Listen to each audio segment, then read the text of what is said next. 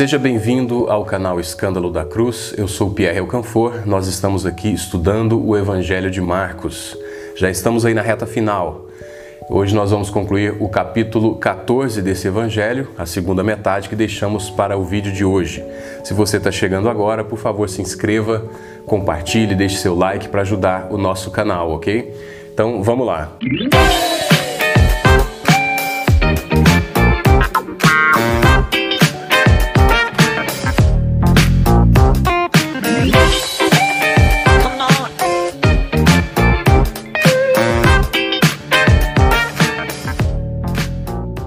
Nós havíamos terminado ali no Getsemane, né? Jesus estava prestes a ser preso, então agora nós vamos continuar a narrativa.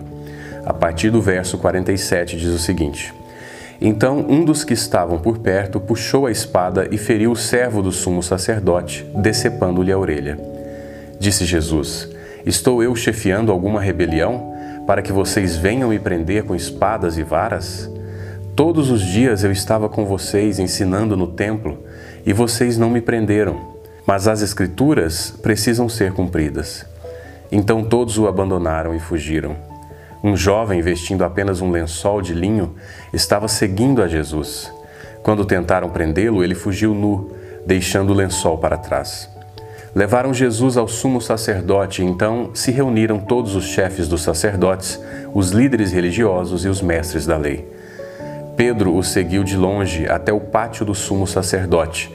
Sentando-se ali, com os guardas, esquentava-se junto ao fogo. Os chefes dos sacerdotes e todo o sinédrio estavam procurando depoimentos contra Jesus para que pudessem condená-lo à morte, mas não encontravam nenhum. Muitos testemunharam falsamente contra ele, mas as declarações deles não eram coerentes. No Evangelho de João, a gente descobre que o discípulo que decepou a orelha aqui do servo do sumo sacerdote foi Pedro, né? E no Evangelho de Lucas, a gente também tem um relato da restauração da orelha desse servo por Jesus. E a não resistência de Jesus aqui deixa o pessoal um pouco embaraçado, né? Então você tem todo um teatro armado, você tem tropas, você tem espadas, e a atitude mansa de Jesus diante dessa prisão é, deixa o pessoal embaraçado. Né? Ele diz que ele esteve o tempo todo ali, que não, não havia necessidade nenhuma desse teatro todo. Nós frisamos várias vezes aqui que era necessário que isso acontecesse. Então Jesus veio para isso. Daí você tem essa mansidão, essa resignação de Jesus, porque essa era exatamente a sua obra. Jesus diz que as escrituras deveriam ser cumpridas e elas foram, né? Nos mínimos detalhes. Toda essa cena você pode ler em, em profecias antigas, profecias escritas há mil anos, 600 anos, 700 anos antes de Jesus, você lê a respeito dessa cena e de todas as outras que vão se desenrolar. Por exemplo, o abandono dos discípulos, você pode ler isso em Zacarias. A questão da, da lançar sortes pelas roupas dele, você vai ler isso em Isaías. Então, nós podemos separar, eu vou deixar aqui na descrição do vídeo, algumas profecias que retratam com detalhes né, tudo isso que está acontecendo a partir de agora. Muitos dizem que ah, esse jovem que sai correndo pelado é o próprio João Marcos, o autor do nosso evangelho. Né? Existem algumas razões, é claro que há uma especulação nisso, mas as reuniões aconteciam na casa da mãe dele. Então é possível que ele tenha saído né, à noite, enrolado num lençol, acompanhando Jesus e os discípulos até o Getsemane é, também é possível, é outra coisa interessante, ah, somente Marcos relata isso aqui. Então existem alguns indícios, mas é apenas uma curiosidade que eu gostaria de compartilhar com vocês. Vamos entender aqui o sinédrio, porque Jesus é levado até o sinédrio, né? O sinédrio ele é composto por alguns personagens que são narrados aqui. O primeiro, o sumo sacerdote. Na época, o sumo sacerdote era Caifás.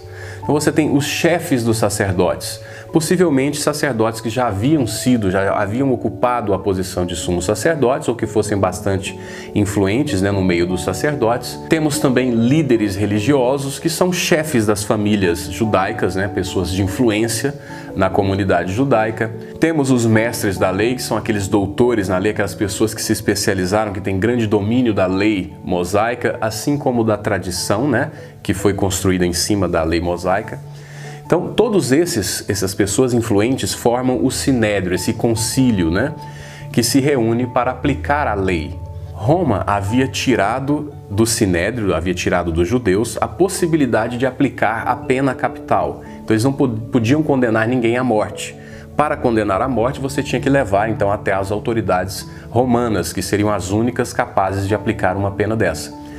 A intenção do sinédrio era de fato matar Jesus, por isso eles levam Jesus para ser julgado uh, por Roma. Né? Para poder levar Jesus à, à presença de Pilatos, né, o representante romano ali, o governador da Judéia, então você precisava de relatos convincentes, de provas convincentes, e eles não estavam conseguindo isso.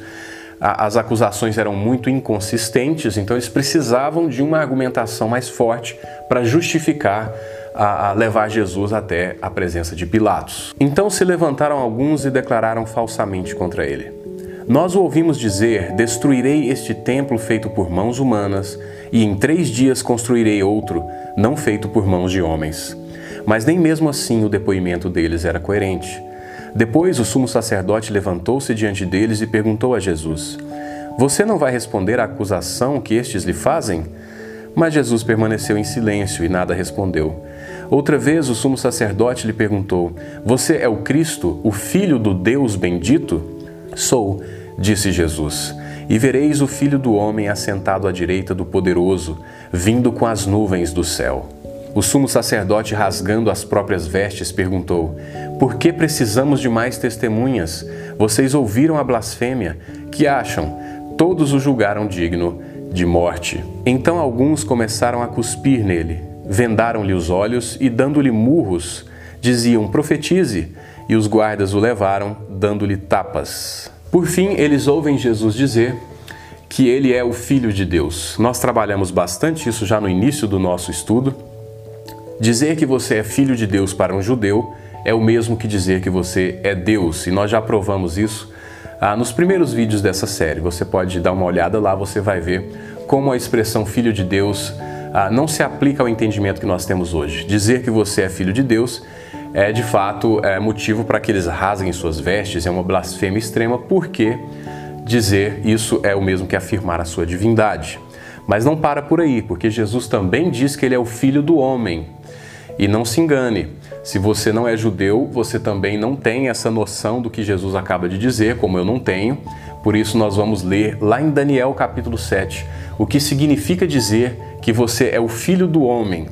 Então, essas duas afirmações, Jesus é o filho de Deus e Jesus é o filho do homem, são então uma expressão máxima da sua divindade.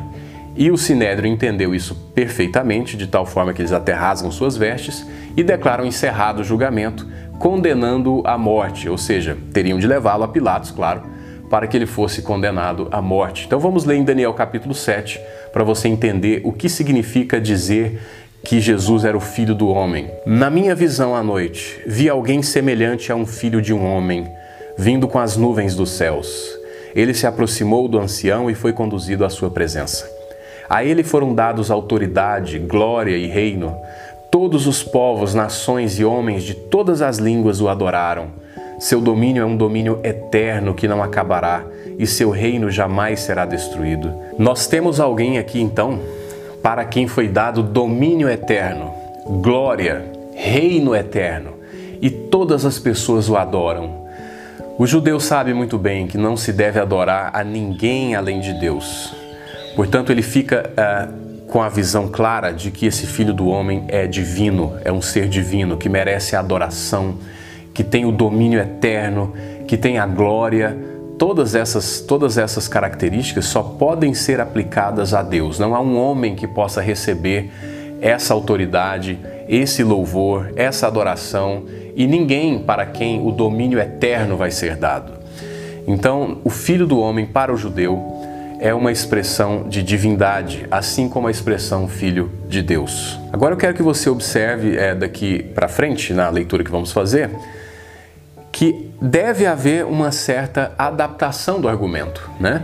Porque Pilatos, Roma, não está nem aí para o fato de Jesus ter dito que ele é o filho de Deus ou que ele é o filho do homem de Daniel. Então você precisa adaptar. Então, o, o, a argumentação, quando vai chegando ali na frente de Pilatos, ela vai se tornando uma argumentação de cunho político. Eles não vão dizer que Jesus é o Filho de Deus, eles vão dizer que Jesus é o Rei. Por quê? Porque o Messias, esse Filho de Deus, esse Filho do homem que viria, o Messias é o Rei dos judeus, né? O Messias é o Rei, inclusive o Rei de domínio eterno, como acabamos de ler. Então, se você fala para um governante romano que tem alguém aqui dizendo que é o rei dos judeus, então agora você tem um bom argumento. O rei dos judeus, é claro, só pode ser o imperador. Então, se tem alguém dizendo que é rei, esse alguém está incorrendo em rebelião. Esse alguém é alguém perigoso e que com certeza vai ser condenado à morte, que é o que eles querem aqui. Na verdade, todo esse julgamento foi um teatro, né? Uma farsa, porque o, o veredito já estava dado, eles já sabiam onde eles, onde eles queriam chegar. Então, ah, você tem relatos, por exemplo, de certas regras judaicas para esse julgamento, e algumas delas dizem o seguinte: por exemplo, eles não podiam reunir todos os membros do sinédrio até o amanhecer. Isso aconteceu. Eles não poderiam se reunir na casa do sumo sacerdote. E isso aconteceu. E eles não poderiam é, julgar e condenar no mesmo dia, né? no, no mesmo evento. E isso também aconteceu. Então é uma grande farsa que foi armada para prender e matar Jesus. Vamos para a nossa última parte então. Estando Pedro embaixo, no pátio, uma das criadas do sumo sacerdote passou por ali. Vendo Pedro a aquecer-se, olhou bem para ele e disse: Você também estava com Jesus, o Nazareno. Contudo, ele o negou, dizendo: Não o conheço, nem sei do que você está falando. E saiu para o alpendre. Quando a criada o viu lá, disse novamente aos que estavam por perto: Esse aí é um deles. De novo ele negou. Pouco tempo depois, os que estavam sentados ali perto disseram a Pedro: Certamente você é um deles. Você é Galileu. Ele começou a se amaldiçoar e a jurar: Não conheço o homem de quem vocês estão falando. E logo o galo cantou pela segunda vez. Então Pedro se lembrou da palavra que Jesus lhe tinha dito: Antes que duas vezes cante o galo, você me negará três vezes e se pôs a chorar. É fácil seguir Jesus quando isso não nos custa nada. Né? Quando a coisa começa a apertar, nós frequentemente negamos a Cristo. Então não vamos apedrejar Pedro aqui, porque todos nós fazemos isso aqui e ali. É claro que de forma mais sutil, por exemplo, você às vezes, numa roda de amigos ateus, você se envergonha do evangelho. Então, às vezes você é cristão, mas você evita tocar no assunto, se te perguntarem, você disfarça, porque você tem vergonha do Evangelho diante de amigos ateus, de amigos que não compartilham ah, da mesma fé que você. Então, isso é uma forma de negar a Cristo. Uh, por exemplo, você pode ter eh, uma amizade, você pode ter pessoas que te conhecem há muito tempo e que sequer sabem que você é cristão, porque você evita falar sobre isso. Você não quer se indispor, você não quer a, a se expor. Então, essa também é uma forma de negação. Você tem vergonha do Evangelho, você tem vergonha do que as pessoas vão pensar a respeito de você e você prefere ficar calado. Também é uma forma de negar a Cristo e você fez isso mais de uma vez, provavelmente. Mas graças a Deus, o amor de Deus, a graça, a misericórdia de Deus são tão grandes que ela nos envolve, ela nos abraça, ela nos perdoa todas as vezes que nós cuspimos em Jesus com a nossa negação covarde. O evangelho, ele é do início ao fim a expressão da graça de Deus. Se não fosse por Deus e pela sua iniciativa de nos resgatar, de nos manter, de nos perdoar constantemente, nós é, realmente não teríamos condições nenhuma de viver o evangelho. Mas nós temos um Deus maravilhoso, bom, gracioso, que mesmo diante dessa fragilidade humana, mesmo diante da nossa negação, da nossa vergonha, nós somos levantados e somos amadurecidos na presença dele, para que a gente não tenha vergonha, mas tenha orgulho do Evangelho e não temamos nem, nem mesmo a nossa própria vida diante de uma ameaça como a que Pedro teve. A ameaça que Pedro sofreu é muito maior do que essa que eu estou levantando aqui. Ele pro, provavelmente perderia a sua vida, né? Então nós estamos falando de algo extremo.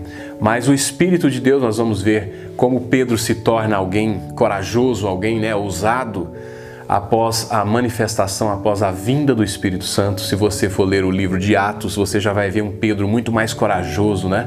muito mais ousado. Então, é, a presença do Espírito Santo vai nos transformando e vai nos dando essa coragem que nós precisamos para que a gente possa enfrentar, né? tanto a rejeição social da família, dos amigos, quanto em casos extremos, como acontece em alguns países ainda hoje, a você poder afirmar a Cristo mesmo diante da morte. Era isso por hoje, né? Nós tínhamos só um pedacinho, a metade do, do, capítulo 14, nós encerramos assim o capítulo 14 e seguimos para a nossa reta final. Temos o capítulo 15 e o capítulo 16, e para cada um deles apenas um vídeo, porque eles não são tão grandes. Foi um prazer caminhar com você até aqui, eu te espero no próximo. Grande abraço!